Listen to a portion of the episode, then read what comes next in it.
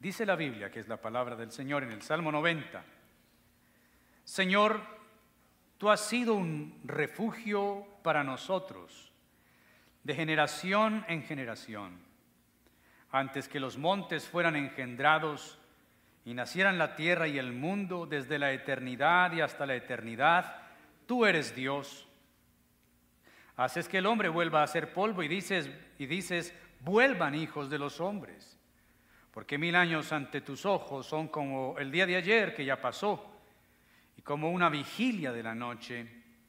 Tú los has barrido como un torrente, son como un sueño, son como la hierba que por la mañana reverdece, por la mañana florece y reverdece y al atardecer se marchita y se seca.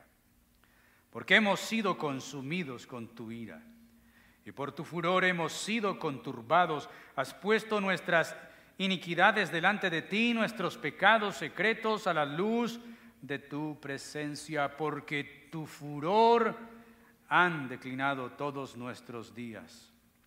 Acabamos nuestros años como un suspiro.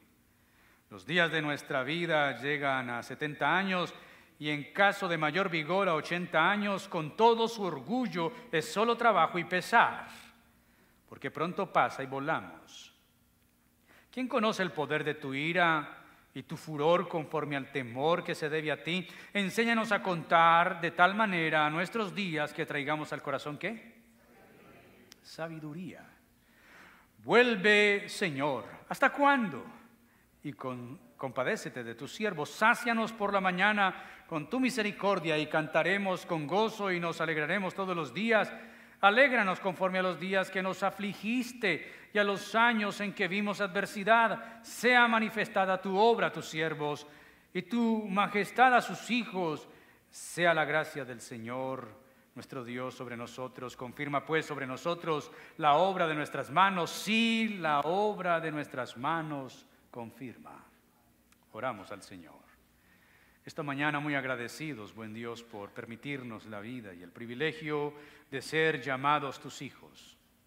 Gracias, Señor, por la vida de tu iglesia, esta iglesia local reunida acá. Gracias por una mañana más, por un año que hoy despedimos, viendo tu fidelidad, viendo tu gracia.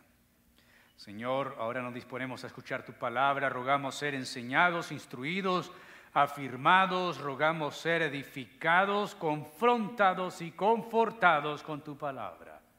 Que ella haya cabida en nuestro corazón y que todo, sea para la gloria de tu nombre. Mi vida está en tus manos, esta congregación también. Soy un mensajero. Permíteme entregar tu mensaje sin quitar, sin agregar, todo para la gloria tuya. En Cristo Jesús. Amén. Y amén. Salude a la persona que está al lado suyo o atrás de usted. Dígale buen día. El Señor te bendiga.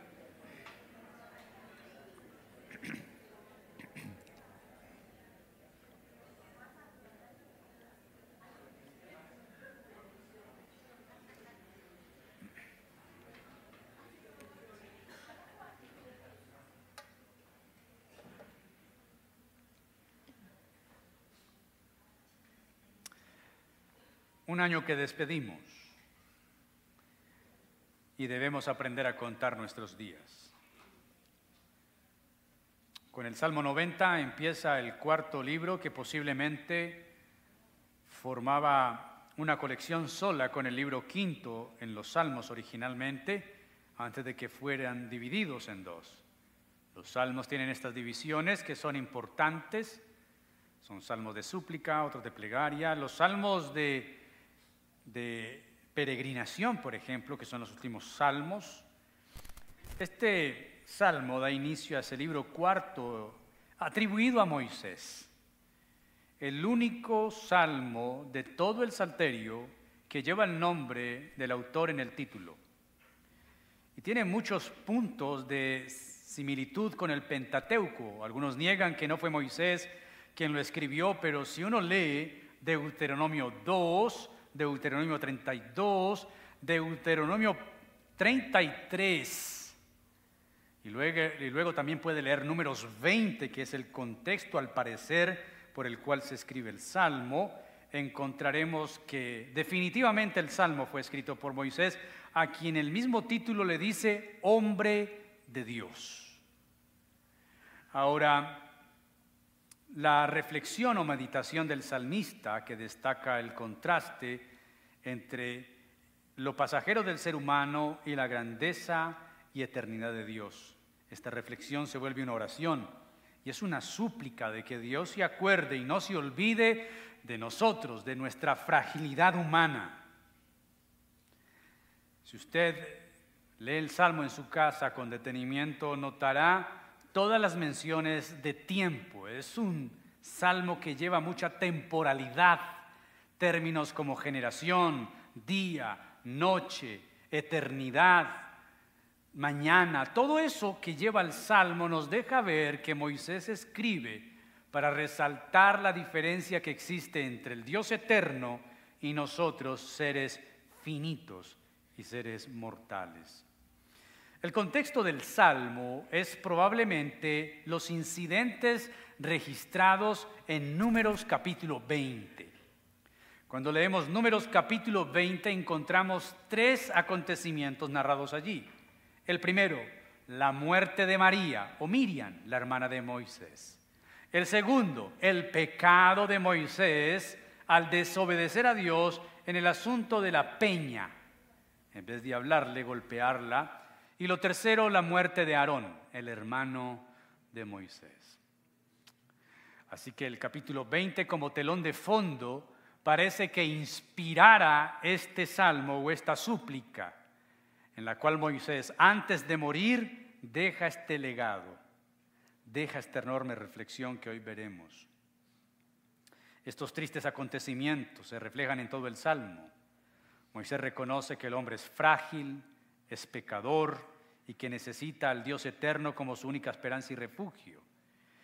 No hay amargura en estas palabras del Salmo, solo que puede verse como un lamento colectivo donde Moisés ruega a Dios que la nueva generación que entrará a la tierra prometida cumpla obedeciendo la ley de Dios y que a su vez Dios cumpla el propósito con ellos al entrarlos a la tierra y entregárselas por heredad como lo ha prometido. Ahora nosotros estamos finalizando un año y probablemente hemos experimentado como lo experimentó Moisés o como lo experimentó Israel, tiempo de dolor por pérdidas.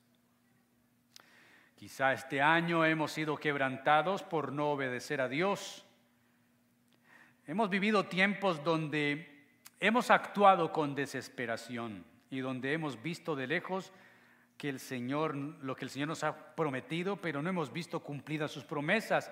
Hemos experimentado cansancio, hemos experimentado fatiga. Hemos sido engañados y hemos decepcionado a otros. Un año donde perdimos y ganamos. Pero aún así, indudablemente, este fue un año donde vimos la fidelidad y la misericordia del Señor a pesar de nosotros. Veamos entonces en este salmo cómo es que Moisés, siervo de Dios, o mejor dicho, a Dios a través de Moisés su siervo, cómo es que se demuestra y se muestra nuestra fragilidad, nuestra finitud y cómo debemos reconocer a Dios como el inmutable, el eterno, fiel de generación a generación. Él es el mismo, no cambia, no envejece, permanece para siempre. Tres secciones para el Salmo y la primera es la bondad eterna de Dios. Vaya conmigo al versículo 1 y al versículo 2. Señor, tú has sido un refugio para nosotros, de generación en generación. Nótese cómo comienza Moisés. Señor, tú has sido un refugio. ¿Ha sido qué? Lo dice Moisés quien lideró un pueblo peregrino por el desierto, quien iba rumbo a una tierra prometida, pero eran extraños y advenedizos. Lo dice Moisés, que acampaba en tiendas, eran casi nómadas hasta que llegaran a Canaán. Lo dice Moisés a nosotros, que también somos extranjeros y peregrinos en la tierra. Y es una certeza enorme lo que Moisés está diciendo. El Señor ha sido refugio. ¿Ha sido qué? La palabra hebrea para refugio o morada es la misma que aparece en Deuteronomio 33, 27. El eterno Dios es tu refugio y abajo están los brazos eternos. Nótese, para un Moisés que no tenía una gran hacienda, que realmente no tenía una tierra propia, que no anda con las escrituras de su finca en la mano, que no tiene una casa donde habitar, van rumbo a una tierra prometida, Moisés dice, el Señor es mi refugio es el refugio. No que tengamos un refugio en Dios, Dios mismo es el refugio.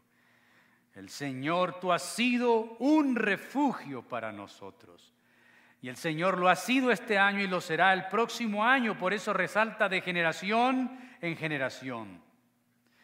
Charles Spurgeon, el gran predicador inglés, dice lo siguiente de este versículo, abro comillas, no es el tabernáculo o el templo que moramos, sino en Dios mismo. Y esto lo hemos hecho siempre desde que existe la iglesia en el mundo. No hemos cambiado nuestra morada. Los palacios de los reyes han desaparecido arrasados por la mano del tiempo o han sido incendiados o han quedado solo en ruinas después del desastre. Pero la raza del cielo nunca ha perdido su habitación, regia. Cierro comillas. Spurgeon dice es que la habitación del pueblo de Dios no es un lugar meramente, es Dios mismo. Dios, tú has sido un refugio. Una cosa es decir, Dios nos ha dado un refugio.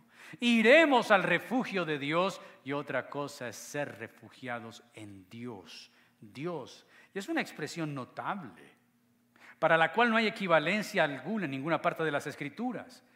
Dios es nuestra morada. Y va muy de la mano con el versículo 1 del Salmo que sigue, el 91. El que habita al abrigo del Altísimo morará bajo la sombra de quién? Del Omnipotente. Dios es el refugio. Dios es nuestro refugio, es el refugio. En el Nuevo Testamento, Pablo diría que nosotros somos templo del Dios Santo, nuestro cuerpo es templo del Espíritu Santo, que habita en nosotros, pero Moisés nos da una versión invertida de ello. Afirma que nosotros habitamos en Dios. Bien dice el apóstol también que nuestra vida está escondida en Dios a través de Cristo Jesús. Mi querido hermano, nadie que sea refugiado en Dios, verá el desastre jamás, porque Dios es un refugio firme y fiel. Ahora nótese, si para nosotros que vivimos en el tiempo y el espacio, el Señor es refugio de generación en generación, versículo 2. Ahora habla de la eternidad de Dios. Antes que los montes fueran engendrados y nacieran la tierra y el mundo, desde la eternidad y hasta la eternidad, tú eres Dios. Y para nosotros Dios es refugio de generación en generación, porque una nace y muere, nace y muere. Este Dios es eterno, desde la eternidad y hasta la eternidad. Siempre es Dios. Y es necesario. Si Dios es un refugio, pero fuera un refugio temporal, no había esperanza para nosotros.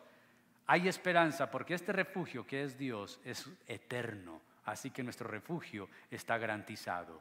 Es un refugio que eterno. El versículo 2 es un énfasis en la eternidad de Dios. Pero la mente humana no alcanza la trascendencia ilimitada de Dios, tanto como en el tiempo, como en el poder y en el espacio. Porque la palabra eternidad es pronunciada fácilmente, pero se comprende difícilmente. Y esto es debido en parte a la debilidad de la naturaleza humana, al ser de la criatura ligada al tiempo, nosotros. La eternidad ha estado en conflicto con el tiempo y es un atributo de Dios que excede por mucho la mente humana. La eternidad es una duración perpetua, sin principio ni final, pero el tiempo tiene ambos tiene principio y final que hace que estábamos recibiendo este año, ya lo estamos despidiendo, aún nosotros mismos, al mirarnos al espejo, ha salido una nueva cana, una nueva arruga, un nuevo efecto de la gravedad ha caído sobre nosotros. Los que tenemos hijos y los vemos crecer, los hijos son nuestra cuenta regresiva Nadie pensaría que entraría el 2024. Y ahí vemos el tiempo. Pero la eternidad y el tiempo difieren tanto como lo hace el mar y los ríos. El mar nunca cambia de lugar y siempre la misma agua, pero los ríos fluyen y son tragados por el mar. Así es el tiempo en relación con la eternidad. Dios nunca pasa, nosotros sí. Este es el Dios que ha sido fiel en nuestra experiencia y en nuestra vida. Dios como refugio este año nos ha guardado. Este año nos ha bendecido y seguirá siendo refugio el próximo año, porque este refugio es eterno. ¿Es qué? ¿Es qué, querido? Es eterno. Puede ser que usted y yo nunca poseamos tierras, puede ser que no poseamos techo, puede ser que nunca tengamos propiedades ni seamos eh, personas de propiedad raíz, puede ser que tengamos solamente un terruño donde vivir una casa, como sea, hay algo que permanece y es Dios como refugio y es refugio para siempre. Este Dios fiel en nuestra experiencia y a través de las generaciones, no importa cuántos años pasen, cuántas generaciones vengan y vayan, Dios permanece y es refugio para todos los que en Él confían. Moisés lo dice de Israel y de Él, tú has sido refugio, un refugio. Como cuando Dios le dijo a Él mismo en el monte Sinaí, Moisés, ¿qué quieres que haga? Entonces Moisés le dice, quiero verte. Dios le dice, no, no puedes verme, no hay hombre que me vea y viva, pero yo pasaré todo mi bien delante de ti, pero te esconderé en la peña y verás mis espaldas. Ese refugio, ese Dios que guarda, ese Dios que protege, ese Dios que ampara, ese es nuestro Dios. Sido y será. Y aunque hoy pase un año, en el cielo no hay una fiesta, no hay serpentinas, no hay las bombitas 2024 y feliz año. En el cielo eso no ocurre. Él es eterno.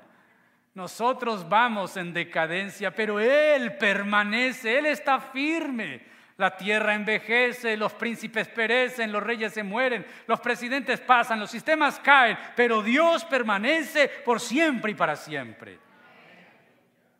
Lo segundo es la, lo transitorio de la raza humana. La transitoriedad humana narrada del versículo 3 al versículo 12. Y aquí es el gran contraste. Nótese esto. Haces que el hombre vuelva a ser polvo y dices, vuelvan hijos de los hombres, porque mil años ante tus ojos son como el día de ayer que ya pasó y como una vigilia de la noche. Tú los has barrido como un torrente, son como un sueño, son como la hierba que por la mañana reverdece, por la mañana florece y reverdece y al atardecer se marchita y se seca. Estos versículos tienen tres reflexiones sobre lo transitorio que somos y la eternidad de Dios. La primera reflexión es sobre la brevedad de la vida humana, narrada del versículo 3 al 6. Pero notes el versículo 3 en la traducción al lenguaje actual. Dice, tú marcas el fin de nuestra existencia cuando nos ordenas volver al polvo. Recordemos el contexto del Salmo, números 20. María, la hermana de, Moisés. ¿A qué, le atribuimos a María? Pues, ¿Quién cogió un pandero después de cruzar el Mar Rojo y empezó a cantar y a danzar por la victoria del Señor? Pues, no fue María. ¿No fue María que cuando era pequeña persiguió la barquilla en el río Nilo hasta que la hija del faraón la encontró y le propuso a la hija del faraón, te busco a una nodriza que te la cuide? ¿No fue María?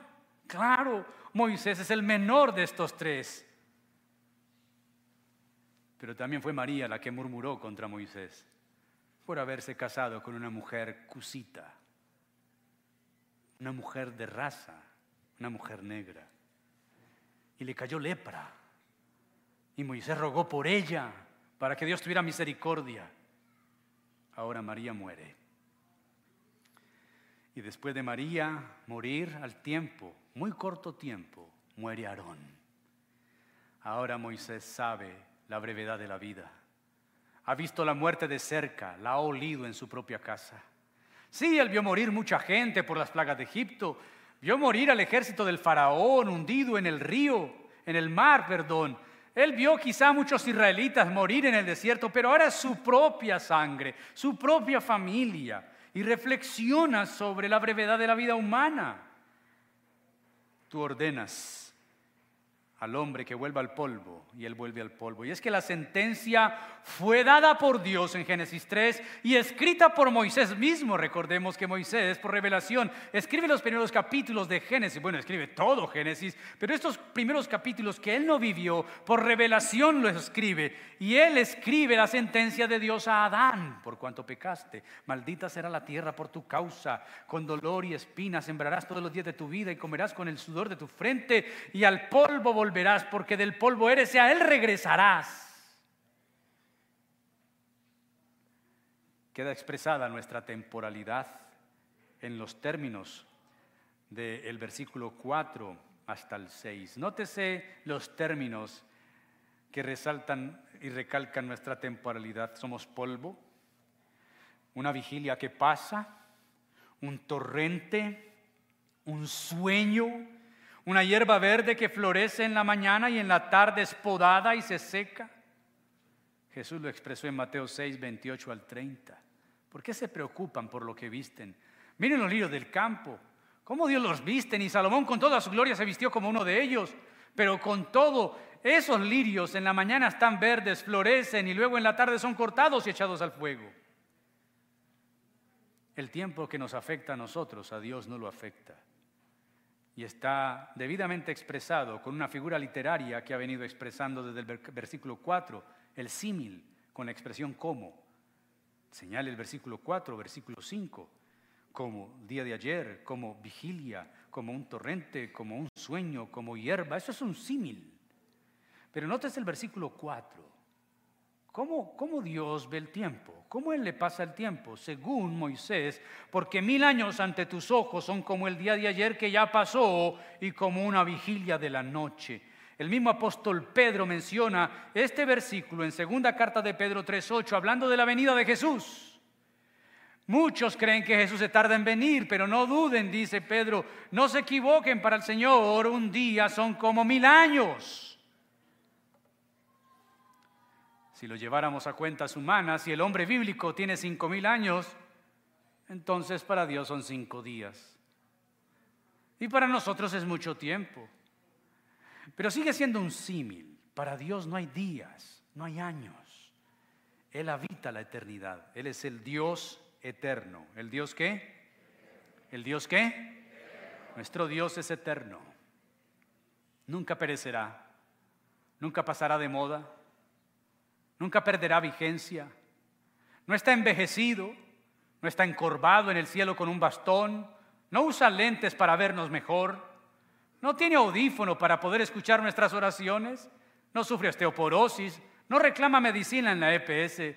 Nuestro Dios permanece firme y fiel, no envejece, no caduca, no es afectado por lo que nosotros somos afectados. Y es bueno tener un Dios así un Dios en quien confiar, que pueda sostenernos y ayudarnos, siempre permanece firme. Pero también hay una reflexión de que todo pecado produce la muerte. Versículos 7 al 10. Hemos sido consumados con tu ira, consumidos con tu ira y por tu furor hemos sido conturbados. Has puesto nuestras iniquidades delante de ti, nuestros pecados secretos a la luz de tu presencia porque por tu furor han declinado todos nuestros días, acabamos nuestros años como un suspiro, los días de nuestra vida llegan a 70 años, en el caso de mayor vigor 80 años, con todo su orgullo, es solo trabajo y pesar, porque pronto pasa y volamos. ¿Recuerdan el relato, contexto? Números 20. No solamente Moisés tiene que vivir y sufrir la muerte de sus hermanos, sino que también tiene que vivir y sufrir el efecto de su pecado. ¿Recuerdan la narración? El pueblo de Israel ha salido de Egipto, son esclavos, están en el desierto, van camino a Canaán. Y el capítulo 20 es una de esas escenas repetitivas. El pueblo de Israel murmura. Están descontentos. Ahora el descontento porque es no tienen agua. Van donde Moisés y le dices, hey Moisés, nos has sacado al desierto para matarnos de sed, nos hubieras dejado en Egipto. Y empiezan de nuevo a renegar, a renegar, se, revuelan contra, Moisés y empiezan otra vez a quejarse. Así que Moisés y Aarón van a la presencia de Dios al tabernáculo. Y la gloria de Dios viene sobre ellos y Dios les dice lo siguiente. Capítulo 20, versículo 8. Toma la vara y reúne a la congregación, tú y tu hermano Aarón, hablen a la peña a la vista de ellos para que la peña dé su agua, así sacarán para ellos agua de la peña y beban la congregación y sus animales. Tomó Moisés la vara de la presencia del Señor tal como se lo había ordenado. Hasta ahí todo va bien. Todo va bien ahí. Hay otro acontecimiento similar años atrás, relatos atrás, donde Dios no le dice que la peña, sino que la golpee. Pero aquí le dice, hablarás a la peña.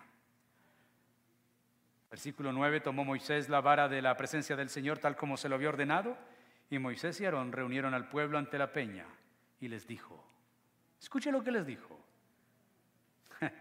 oigan ahora rebeldes. Dios le dijo a Moisés que dijera así. Según el relato bíblico, no. Estamos frente a un hombre que ha vivido todas las experiencias con Dios. 40 años fue príncipe de Israel. A los 40 años Dios puso en su corazón visitar a tu pueblo, pero no estaba listo. Dios se lo llevó 40 años a un desierto a ser pastor de ovejas, hasta volverlo el hombre más manso sobre la tierra.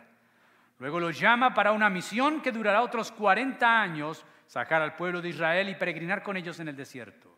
Todo lo ha hecho bien hasta ahora. Moisés ha sido tratado por Dios, su carácter ha sido formado por Dios, pero llegó un momento en que perdió los estribos. Oigan ahora, pueblo rebelde. Y aunque es cierto, y podemos decir es verdad, Dios no le dijo a Moisés que los llamara así. Y sigue diciendo, sacaremos agua de esta peña para ustedes. Y Dios no está en la equivalencia. Sacaremos Aarón y yo, miren la vara, la vara poderosa. ¿Se acuerdan de esta vara? Esta vara es famosa. Sacaremos, sacaremos, creen, hagan sus apuestas. Entonces, dice el versículo 11, Moisés levantó la mano y golpeó la peña dos veces. ¿Qué le había dicho Dios a Moisés? Háblale. ¿Cómo que al final de los días Moisés pierde los estribos y peca contra Dios? Yo recuerdo cuando estaba en el ejército que había un mayor que siempre nos decía lo mismo. Tienen que obedecer las órdenes, tienen que obedecer las órdenes. Y la amenaza siempre era, el pan siempre se quema a la puerta del horno. Ojo soldado, que el pan se quema a la puerta del horno. Quiere decir, usted puede estar a punto de salir, pero si me desobedece, le embarro la salida y lo dejo aquí. Mire, este relato es un relato bastante interesante, conmovedor e inquietante. ¿Por qué Dios es tan estricto? Si Moisés se ha aguantado a esta gente. Moisés recibió el trato de Dios, Dios lo volvió el hombre más manso del mundo. Y ahora, por ese detallito, la gente bebe el agua y luego Dios llama a Aarón y a Moisés, vengan acá.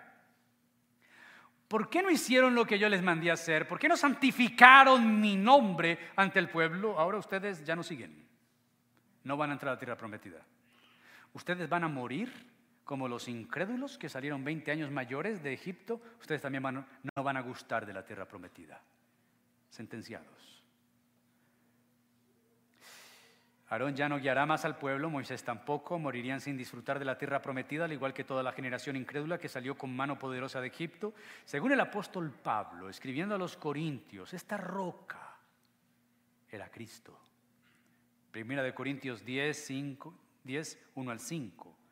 Porque no quiero, hermanos, que ignoréis que todos nuestros padres estuvieron bajo la nube y todos pasaron por el mar En Moisés todos fueron bautizados en la nube y en el mar, todos comieron el mismo alimento espiritual, todos bebieron la misma bebida espiritual, porque bebían de una roca espiritual que les seguía. La roca era Cristo. Sin embargo, Dios no se agradó de la mayor parte de ellos y por eso quedaron tendidos en el desierto. El versículo que sigue, el versículo 6 dice, y estas cosas quedaron escritas como ejemplo a vosotros que han alcanzado los últimos tiempos para que no pequen como ellos pecaron. ¿Qué quiere decir eso para nosotros?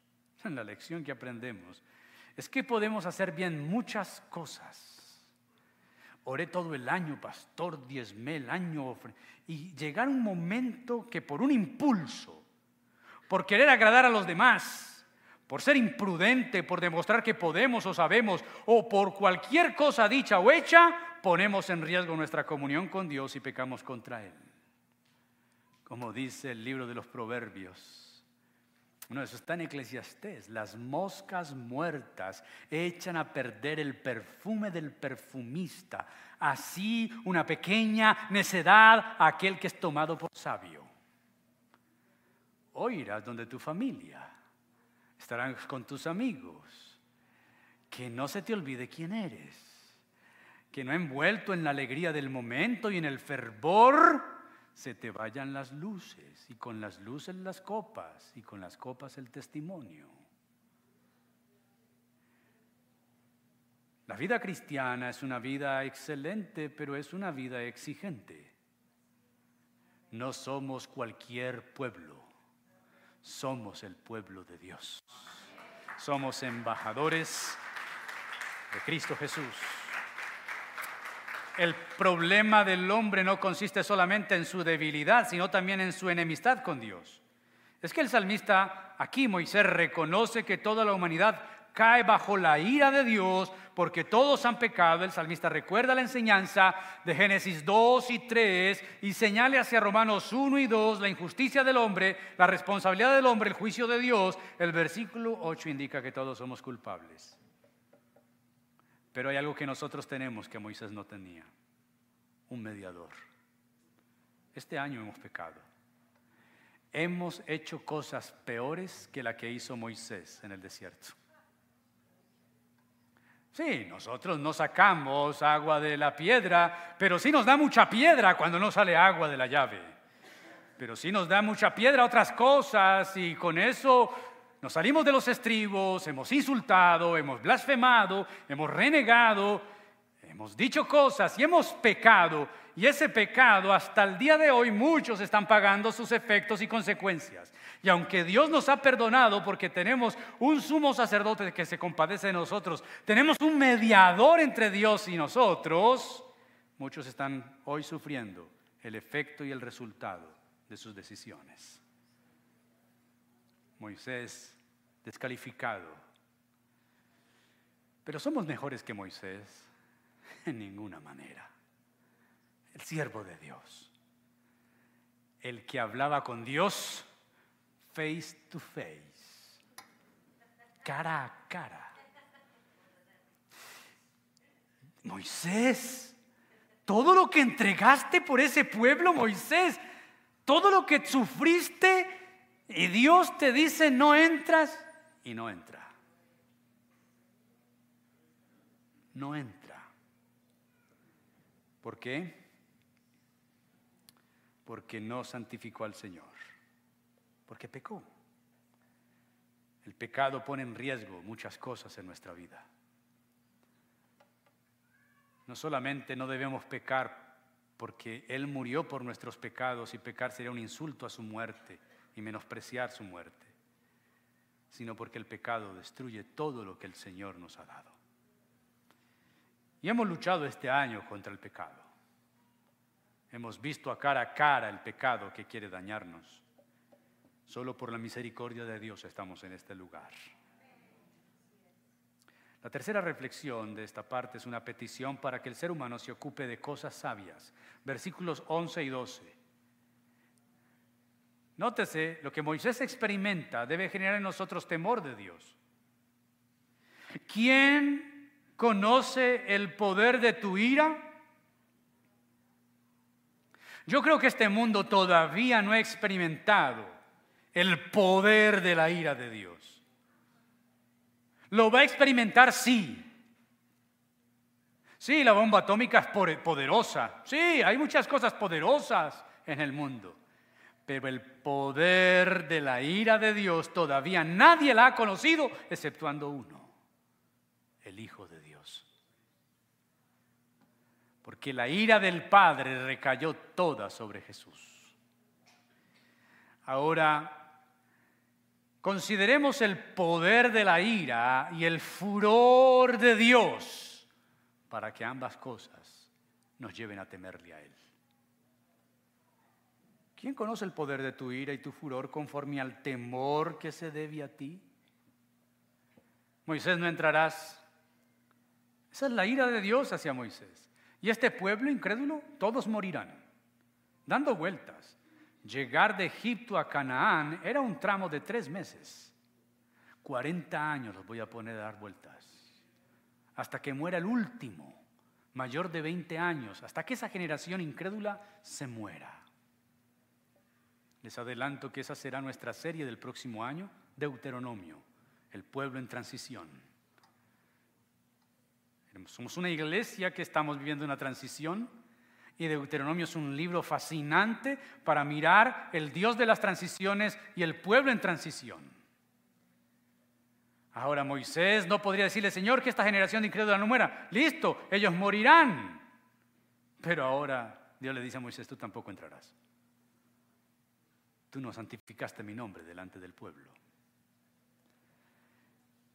Mis queridos, creo que es una invitación al considerar el poder de la ira de Dios y el furor a que nosotros temamos a Dios. Creo que una de las cosas que pueden ayudarnos a no pecar contra Dios es que aprendamos a temerle. El problema con muchos es que consideran a Dios un peluche.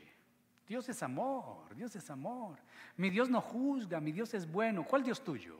Es que cuando tú dices mi Dios no juzga, mi Dios es bueno, mi Dios es esto, mi Dios me perdona, mi Dios me conoce, mi Dios me comprende porque mi Dios me hizo así, mi Dios conoce mi debilidad y mi Dios... ¿Cuál es tu Dios? ¿El que estás haciendo a tu imagen y semejanza? ¿Es el Dios de tu concupiscencia, el que patrocina tu adulterio? ¿Es el, que moldeas conforme a tu egoísmo, agresividad, orgullo y placer? Pues el Dios de la Biblia es bueno, sí, es amor absolutamente, pero también es fuego consumidor. Es un Dios digno a quien tenemos que temer. Porque la ira de Dios cayó sobre su Hijo, siendo su Hijo amado en el cual Él se complace toda la ira de Dios, a tal punto que Jesús en la cruz, ensangrentado, deshidratado, con dolores máximos, tiene que decir, Padre, ¿por qué me has dejado? Toda la ira. Y si Dios descargó toda la ira sobre su Hijo, siendo su Hijo amado, ¿cómo no lo hará con el resto del mundo? Este Dios es digno de ser temido. ¿Digno de ser qué? No, pastor, yo no quiero tener un Dios a quien temer, me voy a buscar otro. Busque otro, hay muchos dioses en el mundo. Busque otra deidad. Puede ser un famoso, un reggaetonero, un cantante, búsquese un político, búsquese a cualquiera, hágase su propio Dios, pero ese Dios, le aseguro, jamás te salvará. Este al que hay que temer también es poderoso para salvarnos. Mire lo que dice el versículo 12, enséñanos a contar de tal modo nuestros días que traigamos al corazón sabiduría. Muy pocos hemos aprendido a contar los días. No lo estamos, no lo estamos haciendo. Y no nos estamos dando cuenta de lo efímero que es nuestra vida. Hoy se puede medir la distancia al sol y a la luna y a las estrellas y la cantidad exacta de tiempo para que la luz llegue a ellas. Pero el ser humano no ha aprendido a contar sus propios días aun si fueran literales las cifras largas de vida de los prediluvianos, como por ejemplo Matusalén, que vivió más de 960 años. Ninguno vivió por mil años, que para Dios es, más, es solamente un día. Solamente Dios puede darnos la sabiduría necesaria para contar o evaluar o juzgar nuestros días. Solo Dios puede hacernos entender esa realidad. Porque hoy termina un año. Nos hemos gastado 365 días que nunca volverán a regresar. Quiere decir, los días que ya vivimos fueron únicos, jamás volverán. Pablo, escribiendo a los Efesios capítulo 5, versículo 16, nos advierte diciendo, aprovechando bien el tiempo porque los días son malos. Y le escribe luego los Colosenses 4, 5, anden sabiamente para con los de afuera, aprovechando bien el tiempo. Necesitamos pedir al Señor sabiduría para saber aprovechar el tiempo que Él nos da y que jamás, si lo perdemos en trivialidades, jamás lo podremos recuperar. Yo recuerdo y yo desactivé esa función que cada domingo mientras predicaba, el celular me sacaba en plena predicación el tiempo que estaba yo en pantalla entre semana. Me dice, el tiempo en semana en pantalla ha sido tal, un promedio diario de tal. Y yo miraba eso y yo me avergonzaba. Y yo pensaba, yo quise tanto ahí. Todos los días que Dios nos ha regalado, tenemos que aprender a contarlos ¿Cómo que a contarlos? ¿Tenemos que marcar el calendario? No. Nuestra vida tiene un límite. ¿Recuerda ese versículo que le leí en la traducción del, lenguaje actual?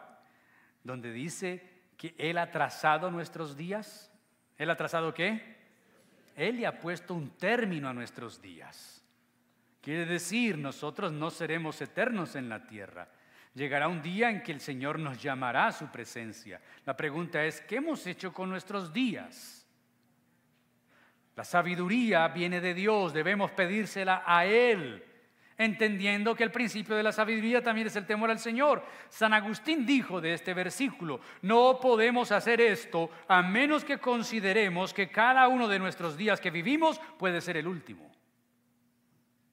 No podemos hacer esto a menos que consideremos que cada uno de los días que vivimos puede ser el último. Muchos que salieron de casa jamás regresaron. Nadie tiene la vida asegurada. Dios pone término a nuestros días. Y yo recuerdo hace dos años cuando un domingo salí de mi casa a jugar un partido de fútbol y dije a mi esposa y a mis hijas, ya vuelvo y no volví el accidente en mi pierna, hizo que, hizo, que volviera cinco días después, casi que en silla de ruedas. La vida es efímera, es pasajera. Terminemos con lo tercero y es la misericordia de Dios y sus obras eternas. Versículos 13 al 17. El Salmo termina con cinco peticiones.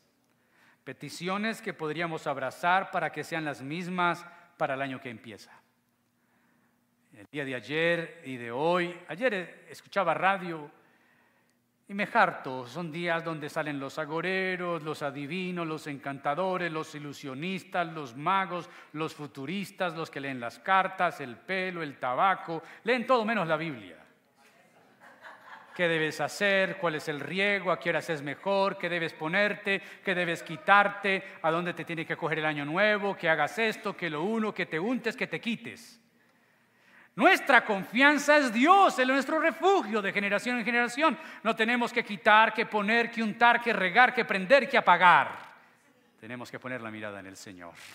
Él es nuestra confianza.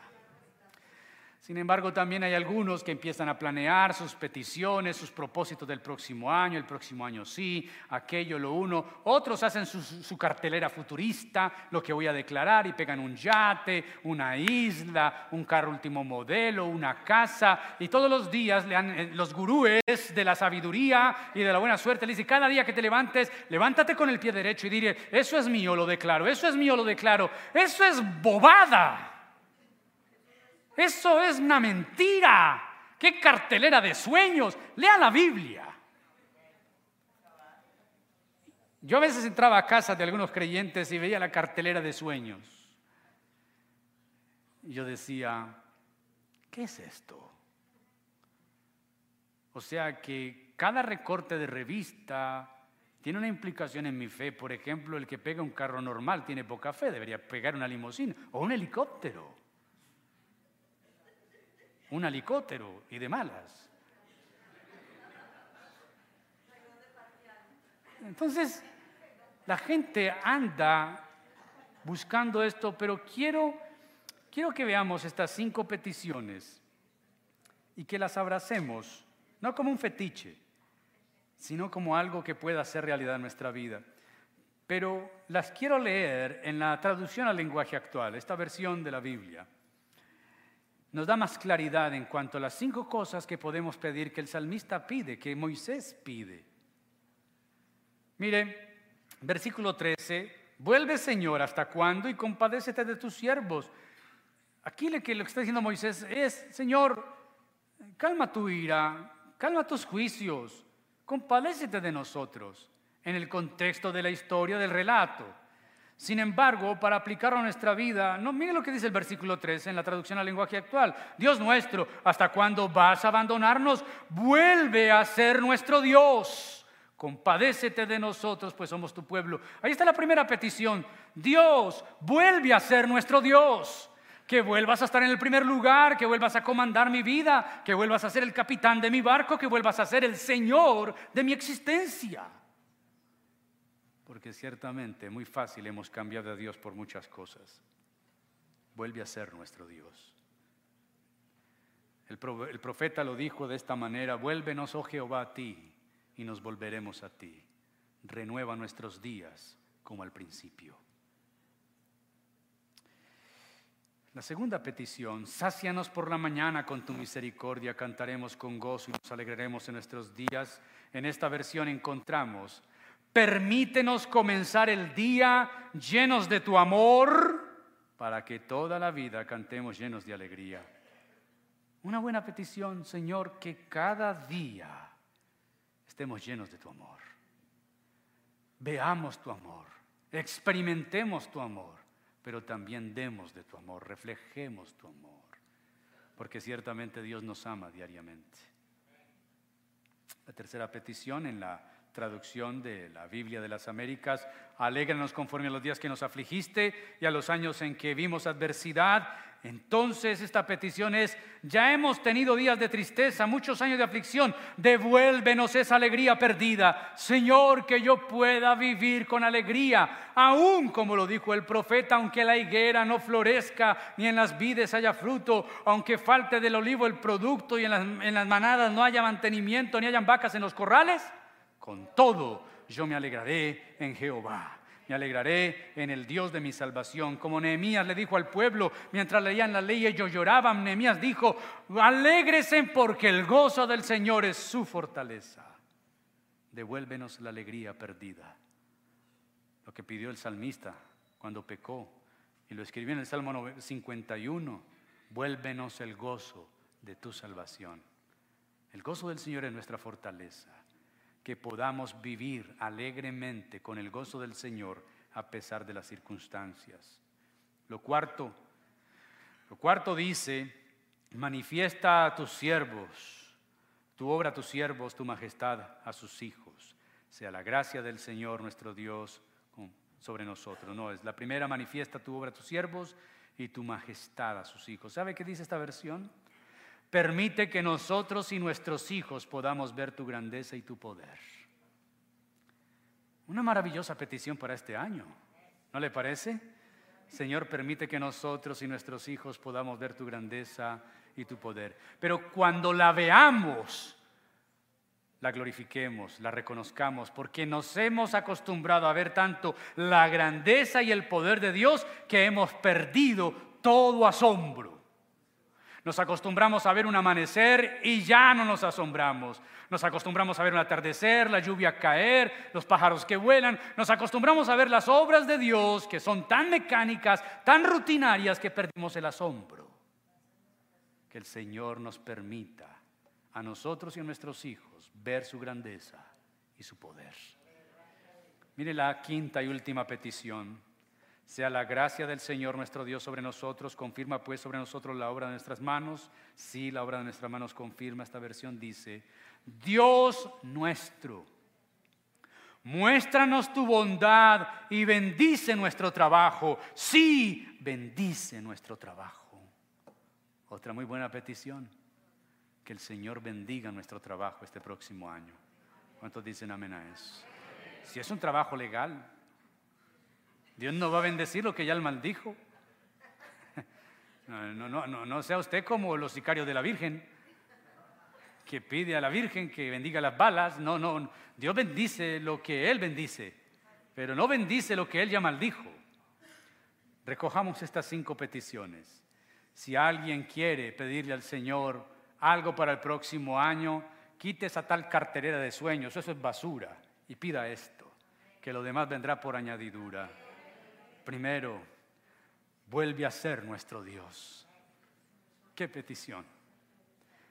Vuelve a ser nuestro Dios. En un mundo que le ha dado la espalda a Dios, que reniega de Dios, que blasfema de Dios, nosotros como sus hijos que somos tan infieles a Él, que podamos decir, vuelve a ser nuestro Dios, por favor. Que ya no sea la televisión ni las redes quienes se endiosen de nosotros, que ya no sean los artistas ni la farándula, que ya no sea nuestra carne ni nuestra concupiscencia. Vuelve a ser nuestro Dios. La segunda petición, llénanos de tu amor al comenzar cada día, Señor. Llénanos de tu amor y que estamos tan llenos de ese amor que lo demos a otros y que otros vean el amor de Dios a través de nosotros. La tercera petición, vuélvenos la alegría, el gozo de la salvación. La cuarta petición, Señor, que nosotros y nuestros hijos veamos tu grandeza y tu poder y lo reconozcamos a ti no que al ver la grandeza y el poder digas, esta es la suerte, es que he trabajado mucho, me he esforzado, me estudié mucho, me fue bien, es que yo soy capaz. No, esa grandeza y ese poder vienen de Él y es para Él. Y lo último, Señor, muéstranos tu bondad, bendiciendo nuestro trabajo. Bendice nuestro trabajo. Termino con esto, aunque mucho del salmo tiene tono triste empieza y termina con confianza en Dios. Eres un refugio de generación en generación. Eres el que nos bendice. Dios se destaca, o, se debe el, el contraste entre la eternidad de Dios y lo pasajero del hombre. Y el propósito es que Dios tenga misericordia, que no olvide que el hombre, nosotros somos efímeros, pasajeros. Acuérdate de que somos polvo, dijo el salmista. Mire, queridos, la Biblia no divide la vida entre lo físico y lo espiritual como nosotros lo acostumbramos a hacer. Es que yo soy cristiano y en la vida secular soy ingeniero. Es que yo soy cristiano, pero también soy panadero, soy mensajero, soy vigilante, soy ama de casa. No, usted es una ama de casa cristiana, usted es un vigilante cristiano, Usted es un panadero cristiano, usted es un ingeniero cristiano. La vida no se divide en lo que somos en la iglesia y fuera de ella. Somos uno. En Cristo Jesús somos lo que somos. Él nos ha dado esa identidad. Lo espiritual, lo físico y lo emocional forman una totalidad. También la Biblia se mueve entre lo particular y lo general. Muchos salmos reconocen en particular que Israel sufre por su apostasía del pacto. Pero aquí el salmista seguramente reconoce eso, pero lo relaciona con la situación universal del hombre bajo la ira de Dios. La, situación del ser humano no es la que Dios quiso. La caída en Génesis 3 cambió el rumbo de la humanidad, trajo sus efectos, pero toda la Biblia presenta el plan de Dios para restaurar esa humanidad. Por eso fue enviado su Hijo. De tal manera amó Dios al mundo que envió a su Hijo, para tomar la iniciativa y salvar a la humanidad de su propio pecado. En el proceso, el pueblo de Dios, redimido y separado por Dios para ministrar a los demás, reconoce que también participa en los sufrimientos de toda la humanidad. No estamos exentos, pero tenemos una confianza. Dios es nuestro refugio en todo tiempo. Él es nuestra esperanza. Ahora, el Señor por su gracia, mis queridos, pone delante de nosotros un regalo que se llama tiempo. ¿Cómo se llama ese regalo? Nos va a regalar más de 360 días, de 24 horas cada uno. La pregunta es, ¿qué harás con ellos? ¿Cómo piensas invertirlos? Termino con esta reflexión del tiempo.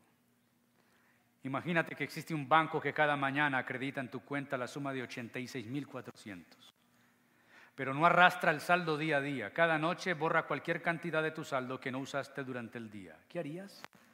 Obviamente retirar hasta el último centavo, por supuesto. Cada uno de nosotros tiene ese banco y ese banco se llama tiempo. Cada día este banco acredita a tu cuenta y a la mía 86.400 segundos al día. Cada noche ese banco borra y da como perdido cualquier cantidad de ese crédito que no has invertido en un buen propósito. Ese banco no arrastra saldos ni permite sobregiros. Cada día te abre una nueva cuenta, cada noche elimina los saldos del día. Si no usas tu depósito del día, la pérdida es tuya. No se puede dar marcha atrás. No existen los giros de cuenta de depósito al mañana. Debes vivir ese presente con los depósitos de hoy.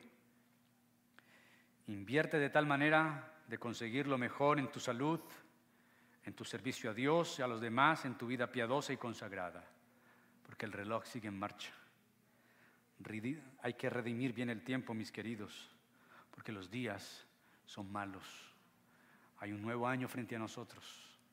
Hay un nuevo tiempo frente a nosotros. ¿Qué vamos a hacer? Vivámonos para la gloria de Dios, para que cuando el Señor venga y nos llame pueda decir, bien hecho, buen siervo y fiel. En lo poco fuiste justo, en lo mucho te pondré. Entra en el gozo de tu Señor. Puestos en pie.